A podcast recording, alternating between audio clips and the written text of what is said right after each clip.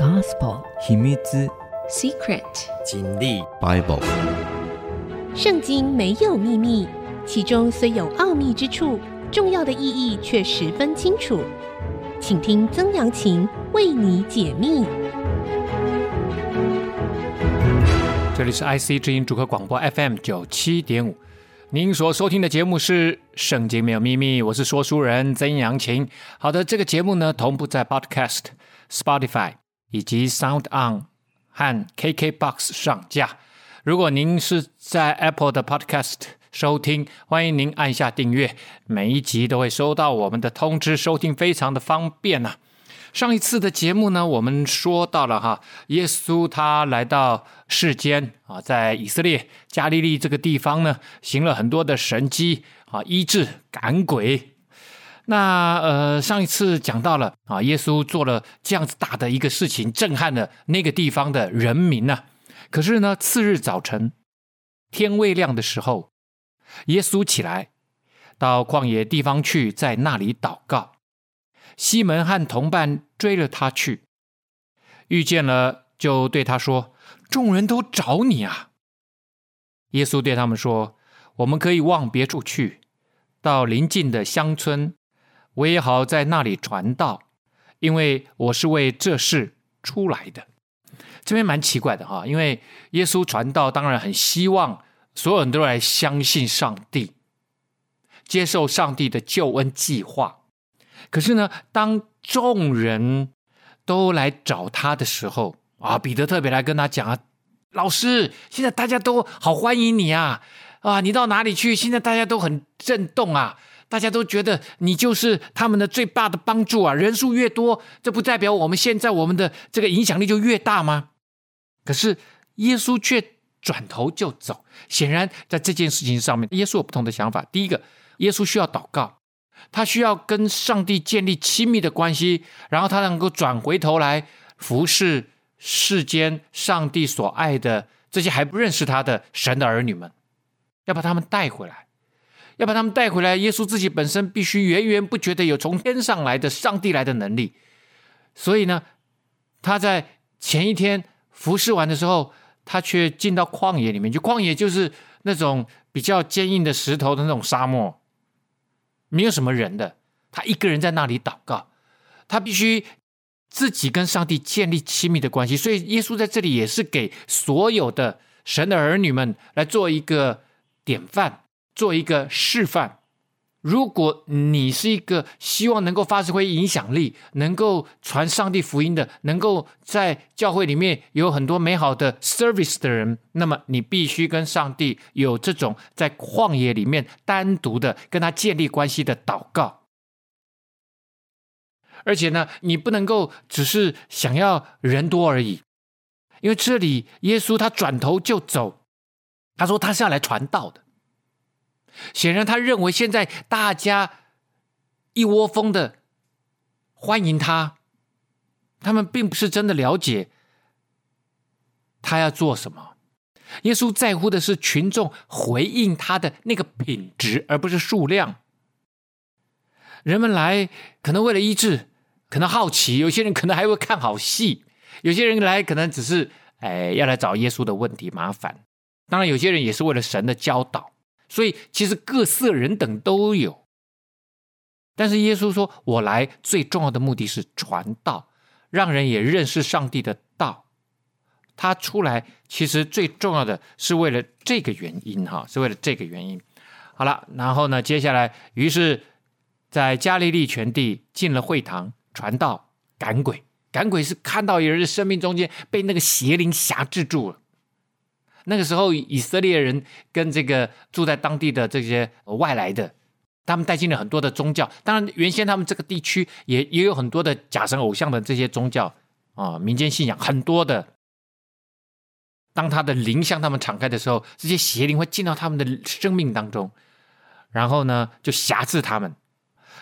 中间有一个长大麻风的来求耶稣，向他跪下说：“你若肯，必能叫我洁净了。”所以呢，这边看到神的儿女呢是有祷告的权利，向上帝祈求祷告的权利。但是他这个人祷告的时候，他有一个非常好的一个点，就是你若肯，如果你愿意的话，我就可以得医治。他知道耶稣有这个能力，而且更重要的是，耶稣也有这个权柄。当我们向上帝祷告的时候，上帝是有权柄决定他要不要施恩于你，或者是他用什么方式施恩于你，是对你最好的。常常我们人会用自己的方式来祷告，好像上帝一定得听我们的啊。那你就是上帝了，上帝不是上帝，上帝是那个最高的掌权者，他是一切的源头，他知道什么对我们是最好的。所以有些时候我们祷告好像并不蒙应允，但却是以另外一种形式。来应允了，或者上帝延迟这个事情的应允，可能是对你的生命是有益处的。所以呢，在我们的信仰过程当中，我们必须不断不断的与上帝建立密切的关系，才知道上帝这时候的作为是在我生命中间的这个阶段，他的用意是什么。当你越明白上帝在你个人身上的用意，那么你的生命就会越来越增长，越来越进步啊！这个人来求耶稣啊，大长大麻风的，像这样子的人，其实他们是被呃社会所 cast out，他们是被社会排挤排斥的，他能住在人群当中的，他们通常会住在山洞里面，一群人。这个时候呢，以色列人对于长大麻风的人，这个大麻风有有有一些可能是现代的那那样子的麻风病，还有一些是非常外显的这样子的顽强的皮肤疾病，他们怕被你这个细菌感染，所以这种人是不能住在人群当中的。耶稣动了慈心，就伸手摸他说：“我肯，你洁净了吧。”我们知道耶稣每一次医治人，他用的方式都不一样，但这一次很奇特的是，他用手摸他。因为在那个时代，我刚刚讲的大麻风不仅无药可医呢，而且在律法当中，这个是不洁净的。患者不能进入人群，而且也不能够与人群当中来一起居住。看到人的时候，他自己还要大声喊说：“不洁净，不洁净”，好让人远离他。所以这个麻风病患跑来跪在耶稣的面前，是一个非常不寻常的举动啊。他要不是已经预备好了他的心，要不然他在半路上可能就被打了。结果呢，我说了，耶稣居然伸手摸他，太不寻常啦！哇，因为耶稣看到他的信心，这个人愿意相信神的作为，所以呢，耶稣就怜悯他，动了慈心。神知道我们的软弱，他很愿意帮助人，这个就是慈心。而且耶稣特别摸他说：“我并没有排斥你，你是我所爱的，你有这么大的信心，太好了。”所以耶稣手摸他说：“我肯，你洁净了吧。”大麻风立刻离开他啊！大麻风立时就离开这个人，这个病离开他了，这个人就得洁净了。耶稣呢，在这时候严严的嘱咐他，就打发他走，对他说：“你要谨慎，什么话都不可告诉人。”只要去把身体给祭司查看，又因为你洁净了，献上摩西所吩咐的礼物，对众人做证据。那人出去倒说许多的话，把这件事传扬开了，叫耶稣以后不得再明明的进城，只好在外边旷野地方。人从各处救了他来。好了，耶稣说：“你不要去宣扬，你要谨慎，什么话都不要告诉别人。你这时候该做的，就是律法上规定的。如果大麻风洁净了。”好了，那么只有一个人可以判断你是不是真的好了啊，那就是祭司。祭司来判断。然后呢，如果祭司说哦，你好了，你可以重新回到人群当中了，这时候你必须献上礼物。在摩西五经里面，在生命记里面有这样子的规定，你要献上礼物，然后对众人做证据。哦，大家好了，我已经好了，而且我在祭司面前我也献上礼物了啊，我也感谢上帝医治我。耶稣严严嘱咐他说：“你不要告诉人。”这又跟刚刚彼得来说，大家都都欢迎你，大家都要你这样子的想法，又再一次背道而驰。啊，在这个大麻风这个病患病得医治的人呢，他一定想说：“耶稣医治我这么好的事情，我要去告诉别人。”他没有把耶稣的话听进去，他也不明白耶稣为什么不要他去告诉别人。结果呢，他还是把它传扬开了。那耶稣为什么这么说呢？我们先休息一下，稍后再回到节目的现场。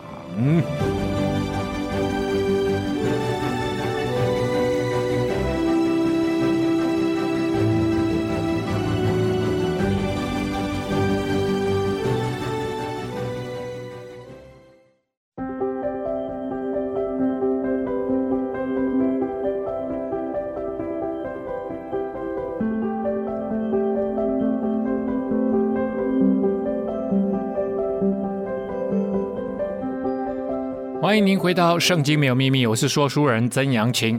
好的，我们刚刚看到了耶稣医治了一个大麻风的病人，然后严严的嘱咐他说：“你不要去告诉别人，你就是去做该做的事情，给祭司查看，然后献上礼物。”就那个人出去讲了很多话，反而让耶稣没有办法好好的在那个城里面传道，只好到外面旷野的地方，就反而大家也都拥挤到旷野去。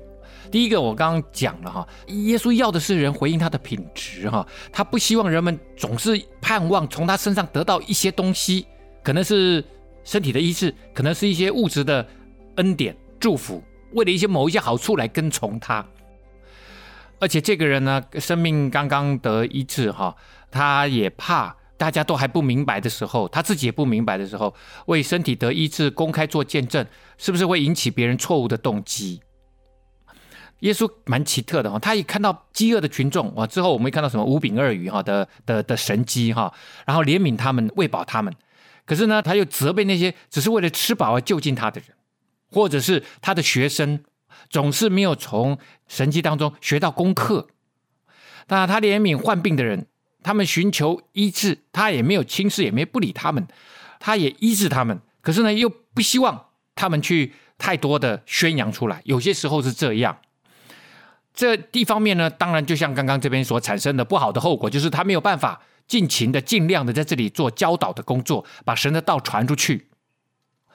那因为只有在这样子的圣经的真理、神的话语当中、真理的教导当中，才有办法解释医治的工作，其实是包含在最重要的福音的内容的一部分。所以，耶稣真正的传道，他要传扬神的道。最重要的重点，重中之重就是福音，好消息。上帝要做成一切，为那些想要生命得改变的人，为那些想要重新来过的人，真的建立美好关系的这群人当中，他要传扬的那个好消息。呃，所以他真正重点是要传扬神的福音，而不是希望别人是为了外在的原因。来寻求他，当然，另外一方面也很有可能哈，这个时候大家好像突然被唤醒了，弥赛亚又来到他们当中了，救世主又来到他们当中了，他们等待了三四百年的救世主终于真的来了。其实之前好几次他们都认为已经来了，而且也带出了真正的武装革命，可是都被消灭了，都被压制了。所以耶稣真的很怕他们那些流行的观念，把弥赛亚当做要用武力。来重建大卫王朝的那样民族救星的那个看法又回来了，因为耶稣，我们后来知道他的方式恰恰相反，他用的是上帝的计划，十字架的计划，是完全没有反抗的计划，是用神的爱，用神自己的牺牲，为人付上代价的方式来。完成神要他做的这样子的美好的事情。好，现在念读的哈，呃，主要讲的都是在马可福音，从第一章讲到第二章哈。人听见他在房子里面，为什么？因为太多人传讲了嘛。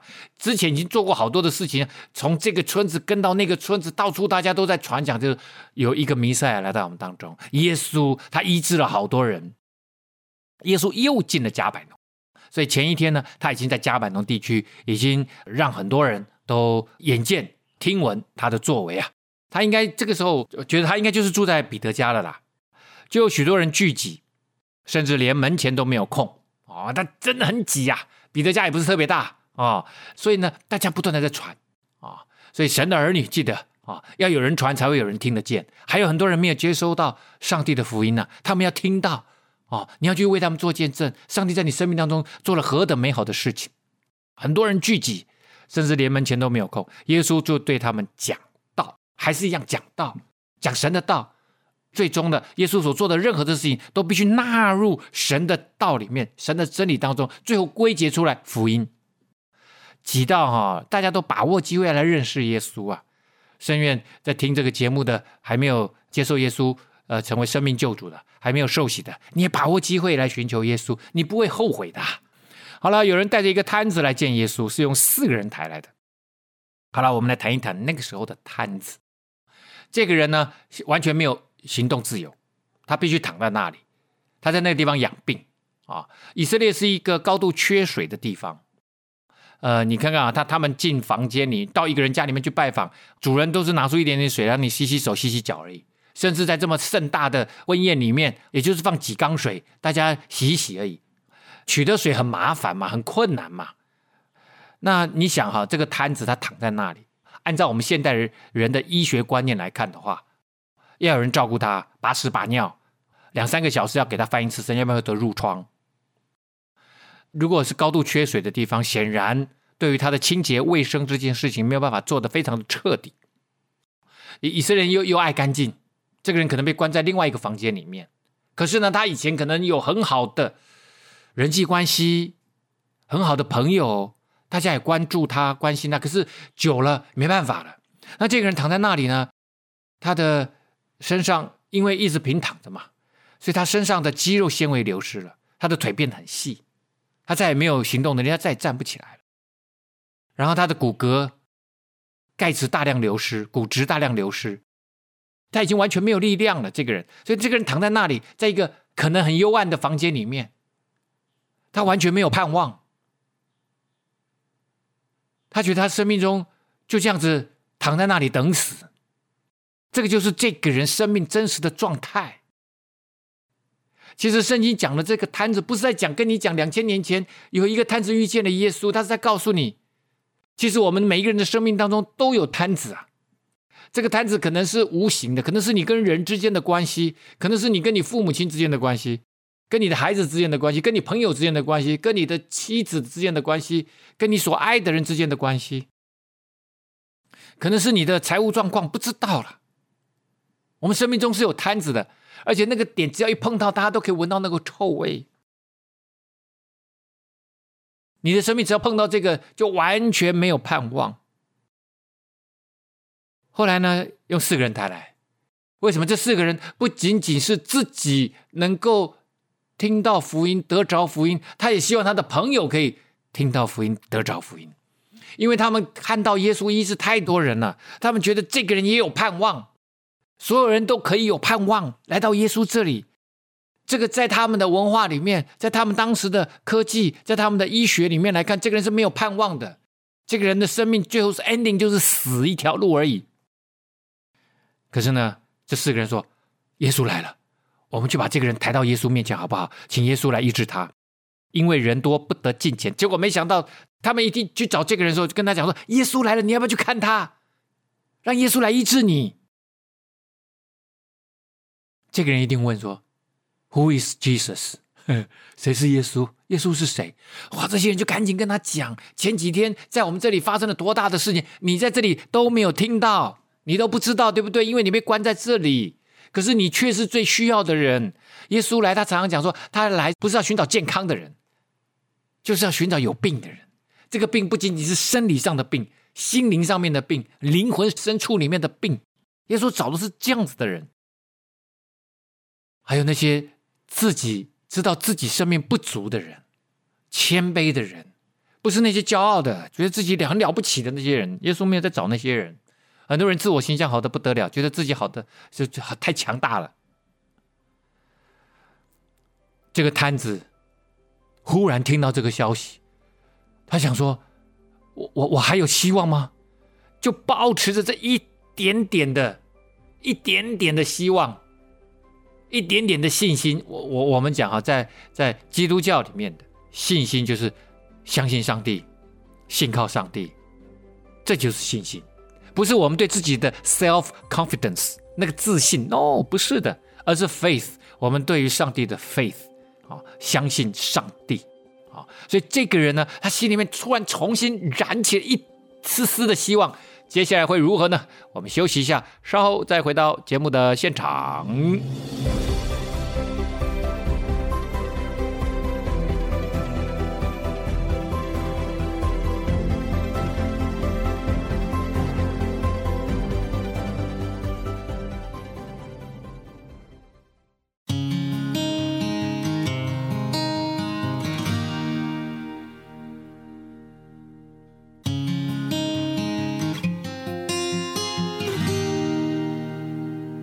欢迎您回到《圣经没有秘密》，我是说书人曾阳晴。好的，我们刚刚讲说，耶稣现在在加百农哈，应该是在彼得的家哈。这件事情，彼得的家呢，现在其实你去加百农会看到一个很大的教堂哈，彼得堂。然后他们就说，这里就是以前彼得的家，就是住在这里。那其实原先呢，一九二零年的时候，建筑被发现一个八角形的建筑。那八角形的建筑，后来在一九六九年重新考古呢，又挖掘了它的下方。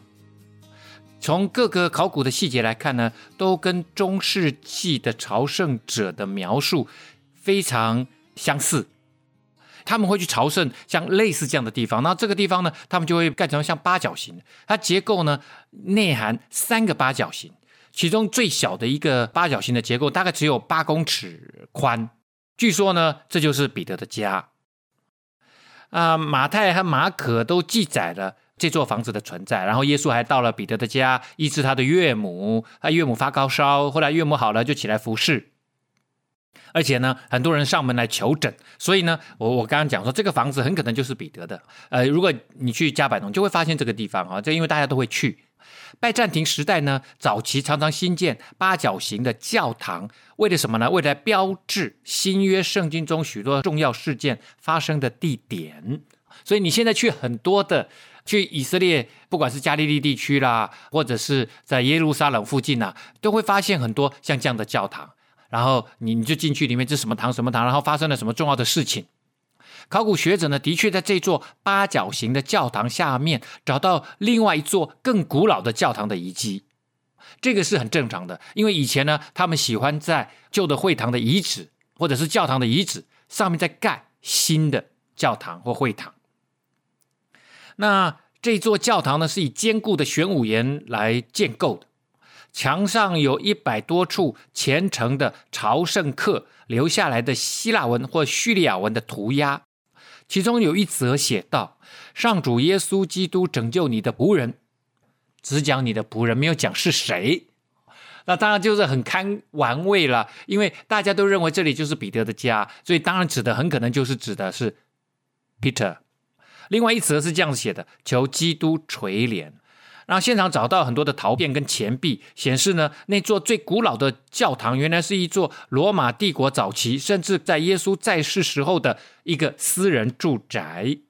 这座住宅呢，一直沿用加利利地区的那些建筑的惯例，用小家庭住宅围绕一个公共的中庭，成为一个大的宅院。他们可能会一个家族，大家围绕着一个公共的啊、这样子的一个空间，让大家一起使用，也可以晒晒呃谷谷物，然后或者是大家在这个当中聚会。在这个例子里面哈，有些中庭里面它还会有一个火炉。这座住宅的中庭呢，呃很宽敞，大概是六点五乘六点一公尺。挖掘者探测，它是一座早期教堂中央的核心地区。公元四世纪的时候，有一个女的朝圣者叫 Egeria，曾经写说，使徒领袖，他指的就是彼得哦。使徒领袖位于加百农的家已经改建为一座教堂，原来的墙还留在那里。所以呢，Egeria 这位女朝圣者在公元四世纪写的这段话，证实了这个论点。那还有一些考古学家在一些这个灰泥的残片上面看到的文字，写到彼得有恩于罗马。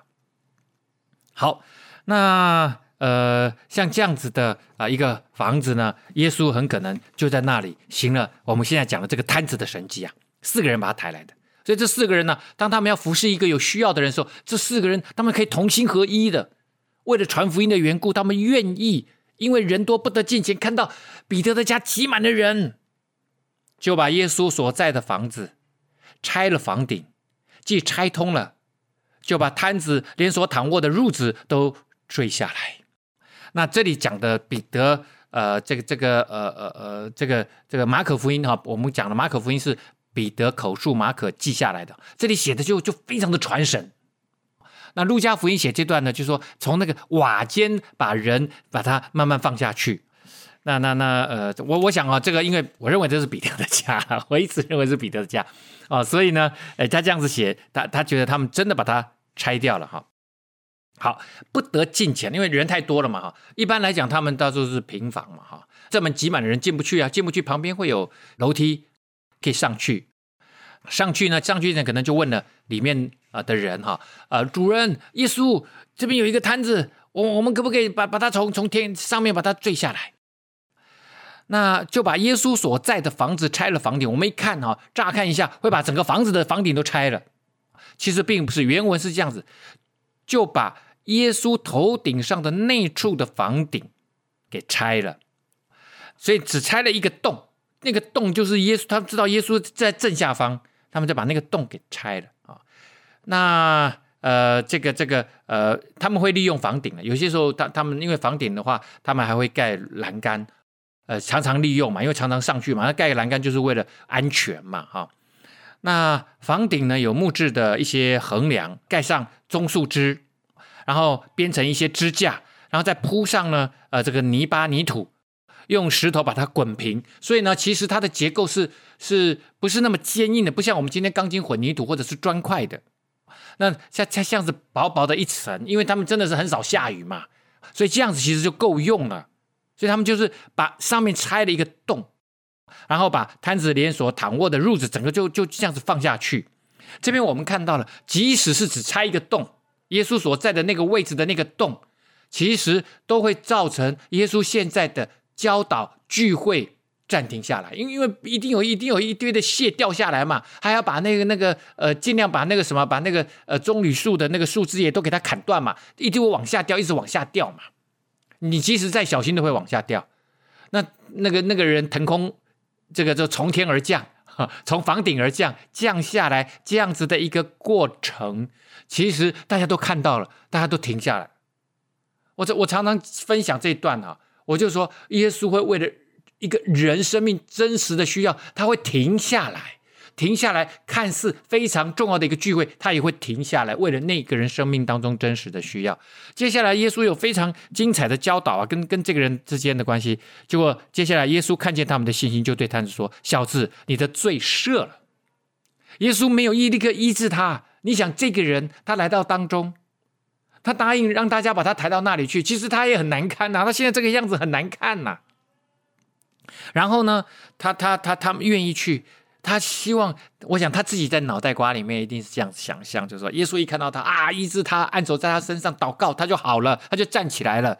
他他是抱持着这样一丝丝的希望，因为他觉得他根本不可能站起来。结果好奇特，耶稣看到他就对瘫子说：“小子，你的罪赦了。”哇，好奇特！如如果我是那个人，我一定震撼，然后突然觉得莫名其妙。你你你怎么跟我讲这个？你你看不出来我我是个瘫子吗？我来这里是为了求医治啊！刚刚他们这几个人在外面喊，就是耶稣，我们这边有一个瘫子，他想要得医治啊。这边我我们来来好好看一下哈，你的罪得赦，你的罪赦免哈，这这有很多的意思哈，啊，另外一层的意思就是只有上帝可以赦免人的罪啊，在犹太教里面，在我们的信仰当中，只有神可以赦免人生命中间的罪啊，所以才会引起等一下下一一整段以及后来耶稣的服侍的一些呃很大的动荡震撼，但是呢，我们先来看这个人跟耶稣的关系。耶稣意思就是说，我原谅你了，你你所做的那些错事，我原谅你了。那一般来讲，就是谁得罪了谁，A 得罪了 B，B 原谅 A，A 呢偷了 B 的钱，B 说我原谅你，我不追究。但是呢，如果他偷了我的杯子好了，我我的戒指好了，我跟我太太结婚的戒指好了，他偷了我的戒指，我可以不追究，但是必须有人把我的损失给弥补上嘛，是不是？这总是有人要必须把为这件事情做最后的这边我们就看到耶稣突然讲说：“我原谅你了，我饶恕你了。”显然他认为这个人得罪他了。可是这个人又不认识耶稣，他是被人抬来的。他今天才第一次听到耶稣，第一次见到耶稣，他到底哪里得罪了耶稣？耶稣讲这句话，其实表明了一个身份，就是他是神呢、我刚刚讲的，只有神可以饶恕人，所以耶稣讲这句话，大家都吓一跳。那耶稣觉得，其实这个人得罪他了，因为这个人显然生命当中很多的罪。那为什么这个人生命中很多的罪就是得罪神了？因为神在圣经里面造人的时候，神是按照他的形象造人的，人是有一个尊荣的形象，你应该活出那个尊荣的生命。活出一个像上帝一样的生命，那样美好的生命，你没有吗？你这个人生命以前可能我不知道吃喝嫖赌或者是什么东西，我我完全不知道。但是显然他生命中是深深得罪神的。然后这因着他的信心，他愿意相信耶稣可以医治他，来到耶稣的面前，耶稣就因着他的信心，愿意信靠耶稣说：“你的罪得赦免了。”哇！耶稣先解决这个人生命里面的问题，然后接下来才要。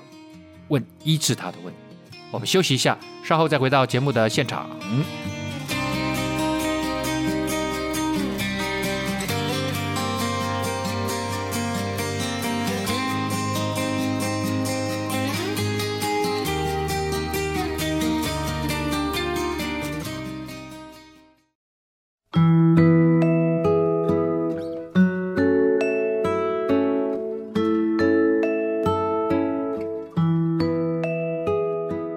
回到《圣经没有秘密》，我是说书人曾阳晴。好的，接下来呢，哇，就精彩了哈，有一有一个论战呐、啊，当然也也不是真的论战了哈，但是我们这边可以来好好的来思考一下哈。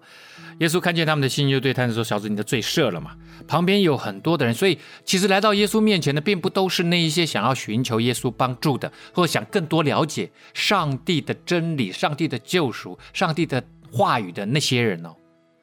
有几个文士坐在那里，所以呢，是有几个圣经教师或者是文士坐在当中，心里议论呢，在他们的心里面议论说：这个人为什么这样说呢？他说健忘的话了，除了神以外，谁能赦罪呢？啊，光是从他们的表情就知道说他们相当不以为然。耶稣你凭什么讲这个话？耶稣心中知道他们心里为什么这样议论，就说：你们心里为什么这样议论呢？哇，这中间前前后后出现了四次，心里面。啊，他们心里面这样子想，然后耶稣心里知道他们心里这样子想，然后就问说：“你们为什么心里这样议论呢？”啊，所以我其实我们人神都知道我们人内心深处在想什么，所以耶稣才会常常说：“他说人神看人不是看人的外表，是看人的内心呢。”啊，你的信仰真实的状况到底如何，你自己最知道，你自己最知道，装都可以装。所以耶稣才会常常骂那些法利赛人说，呃，假冒伪善的人。然后耶稣继续问他们：或对瘫子说你的罪赦了，或说起来拿你的褥子行走，哪一样容易呢？哪一样容易？我刚刚信主的时候，我在想说：哎呦，当然是病得医治难呐，因为这个瘫子躺在那里呀，对不对？根本就不可能站起来嘛。他如果病得医治，他必须有一个非常大的转变嘛。这个转变不是短时间可以的。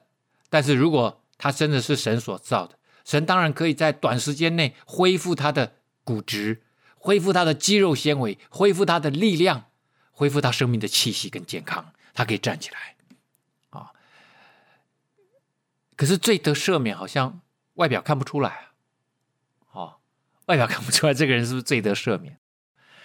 当然，后来我再看就知道是罪得赦免了，因为罪得赦免只有 one condition。只有一个条件，那就是必须神赦免，神愿意赦免，而这个人必须承认他的罪。那你的褥子行走，哪一样容易呢？当然是病得医治容易啊！这世世间还有很多宗教，他们的那些大师也都可以让人病得医治啊。你说那有什么不同？而不同就是神给了你一条福音的道路、永生的道路、真正生命改变的道路。蒙福的道路，另外一个呢，他可能要用你的生命做代价，灵魂做代价。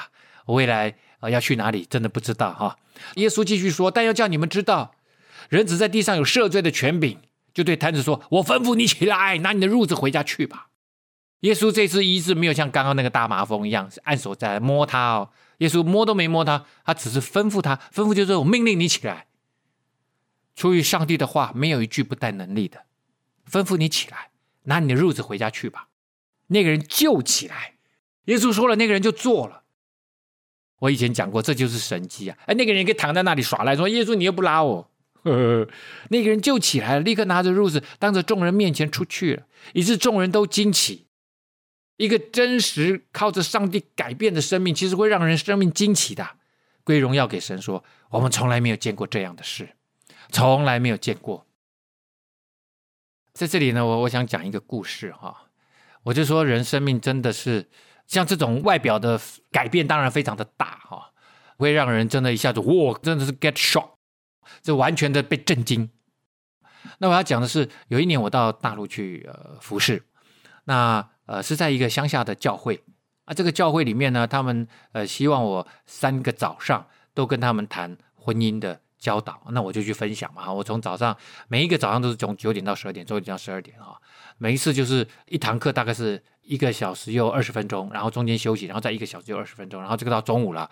中午结束之前呢，我就会为大家祷告，然后我会邀请大家有没有人愿意接受耶稣基督成为生命救主。那第一天呢结束了以后。有两三个人出来，那我们很高兴啊！哈啊，第二天又是这样。其实一直跟我配搭的，当然有牧师邀请我去嘛，哈。然后一直有一位司琴，他在台上啊，那是李老师，我我我当然有跟他聊了一下哈，姓李的一个老师。那他一直在弹琴嘛，我在祷告的时候，他也在后面帮我弹琴。那第二天呢，我我依稀仿佛听到啊、不知道是牧师还是师母，就说那个李老师好像还没信。哦，我我我就很纳闷了，因为一般来说，就是在教会里面是敬拜部的人，一一定都是信主的嘛，而且这都是灵命很好的。那其实牧师跟我讲说，这是之前老牧师哈特别情商他来帮忙的哈，因为呢，在他们乡下哈，真的是很乡下、很偏僻，村子里面呢只有一间小学，那这间小学里面只有一个音乐老师，你要念中学就要到外地去念。只有他会弹琴嘛，就去邀请他，请他帮忙。那这个人也很乐意，在一个教堂里面帮忙，那也也没什么，他也会，在他没问题，他就帮忙。这是个男老师哈。那天呢，第二天我就邀请人，有没有要到上帝的面前来接受他成为生命救主？那我就故意晃到他边上啊，我就故意晃到他边上，我说：“哎，李老师，你信主没有？”我故意这样问的。啊，李老师摇摇头啊。那我说：“你要不要接受耶稣，也来接受耶稣基督成为你生命的救主啊？”你知道他跟我说什么哈？他一边弹，嗯，他就对我微笑，点点头啊。他就说：“上帝有上帝的时间，神的时间最好。”短短讲了一段话，他是小声跟我讲的啦，台下的人根本也听不到啊。那我我就哦好，我就想想好，没关系。那当天呢，又有两三个人愿意接受上帝嘛，那我们就为他祷告。就是你在教会这样子弹琴，弹一弹就弹十年哦。他也没有收教会任何钱，他就很乐意这样子，每个礼拜天他就来服侍。如果有特别的聚会，他也愿意来服侍。那天是星期六，当他听了十年，你知道，他听了这个牧师的听了十年，他也都没没有想要说他要信耶稣哈。可是他倒听了很多哈，也蛮厉害的哈，也也用这种方式，神的时间。我我们常常讲，就是说每一个人信主都有上帝的时间哦，这上帝时间确实是最好的哈，很难勉强啊。可能你你大学的时候有人跟你传福音。可是你要到了四十五岁，你才你才信主，就是神的时间不一样，你你的生命也要预备好嘛。那我也就没什么好勉强的嘛，哈。那第三天呢，其实我是在讲引诱，婚姻里面的引诱、外遇以及饶恕啊。那天我就最后一堂就讲这个，讲完了以后呢，我就说有没有人愿意接受耶稣基督成为生命救主的，到前面来，呃，我们一起来祷告。那我又看到有两个人走出来。我就我就想下去嘛，跟昨天一样，我就想跟牧师一起为这些人祷告。结果没想到，在我下那个讲台的时候，有一个人从我后面冲过来，就大声的喊着说：“曾老师，我要信耶稣！”我一听的声音，我就知道是李老师的。他哭着冲下来，哭得非常大声。你刚刚在讲到，我就觉得你从头到尾都在讲我，我有外遇，我得罪上帝，我犯罪了，我对不起我老婆，很难受，我很难受，我要上帝饶恕我，原谅我。就好像刚刚耶稣对那个人说：“你的罪得赦免了。”这个人需要有一个外来的、一个至高的创造宇宙万物的那位神来饶恕他。他知道他自己办不到啊。哇，我就说好，好，好，我说李老师，你你你也站着，我们要来祷告。我说，嗯，很好，很好。这个上帝，你愿意呃承认你自己的罪，我相信上帝一定愿意饶恕你啊。可是更重要的是，你必须要求你太太饶恕你。我说，你的妻子有来吗？他就指着最后会堂最后角落的人，他说：“那我太太在这后面哦。”我就说是哪一位姐妹，请到前面来。一个穿桃红色衣服的姐妹就到前面来。然后我就跟那个弟兄李老师说：“李老师，你要不要跟你太太表示一下？”啊，就跟他太太说：“老婆，我错了，我有外遇八年了。”我我我得罪了你，请你原谅我，我错了，我我我愿意悔改啊，我要断绝这个关系啊。然后我就说，呃，姐妹啊，你愿意原谅你的先生吗？然后他就跟我说，他就跟所有的人讲说，我其实已经原谅他了。我八年前就知道他有外遇，我那个时候就原谅他了。我为他祷告了八年。这对夫妻从头到尾就像这段话一样。众人都惊奇，归荣耀于神。你知道，在在众人面前愿意愿意承认自己有外遇，这这个是很丢脸的事情。至少在那个非常保守的乡下，这个老师他愿意把自己的生命最不堪的部分把它讲出来，就已经是不得了了。我就已经很震惊了。结果没想到这个姐妹却说，她为她先生祷告了八年，八年前就饶恕他了。若不是上帝做的哈。我相信所有人都想要报复，你被伤的这么深，一定只想要报复。啊，你们说你们你们基督徒这跟讲这个这跟神话一样，我告诉你，就是跟神话一样。上帝的话，上帝说你们要去饶恕人，就像天父饶恕你们一样。你们若不饶恕人，你们的神也不饶恕你们。基督徒知道饶恕的恩典，靠着上帝我们可以饶恕，我们是决定要饶恕。我们感情过不去，但是我们决定要饶恕，其他的就交给上帝吧。今天节目到这个地方告一个段落，圣经没有秘密，我们下次再会。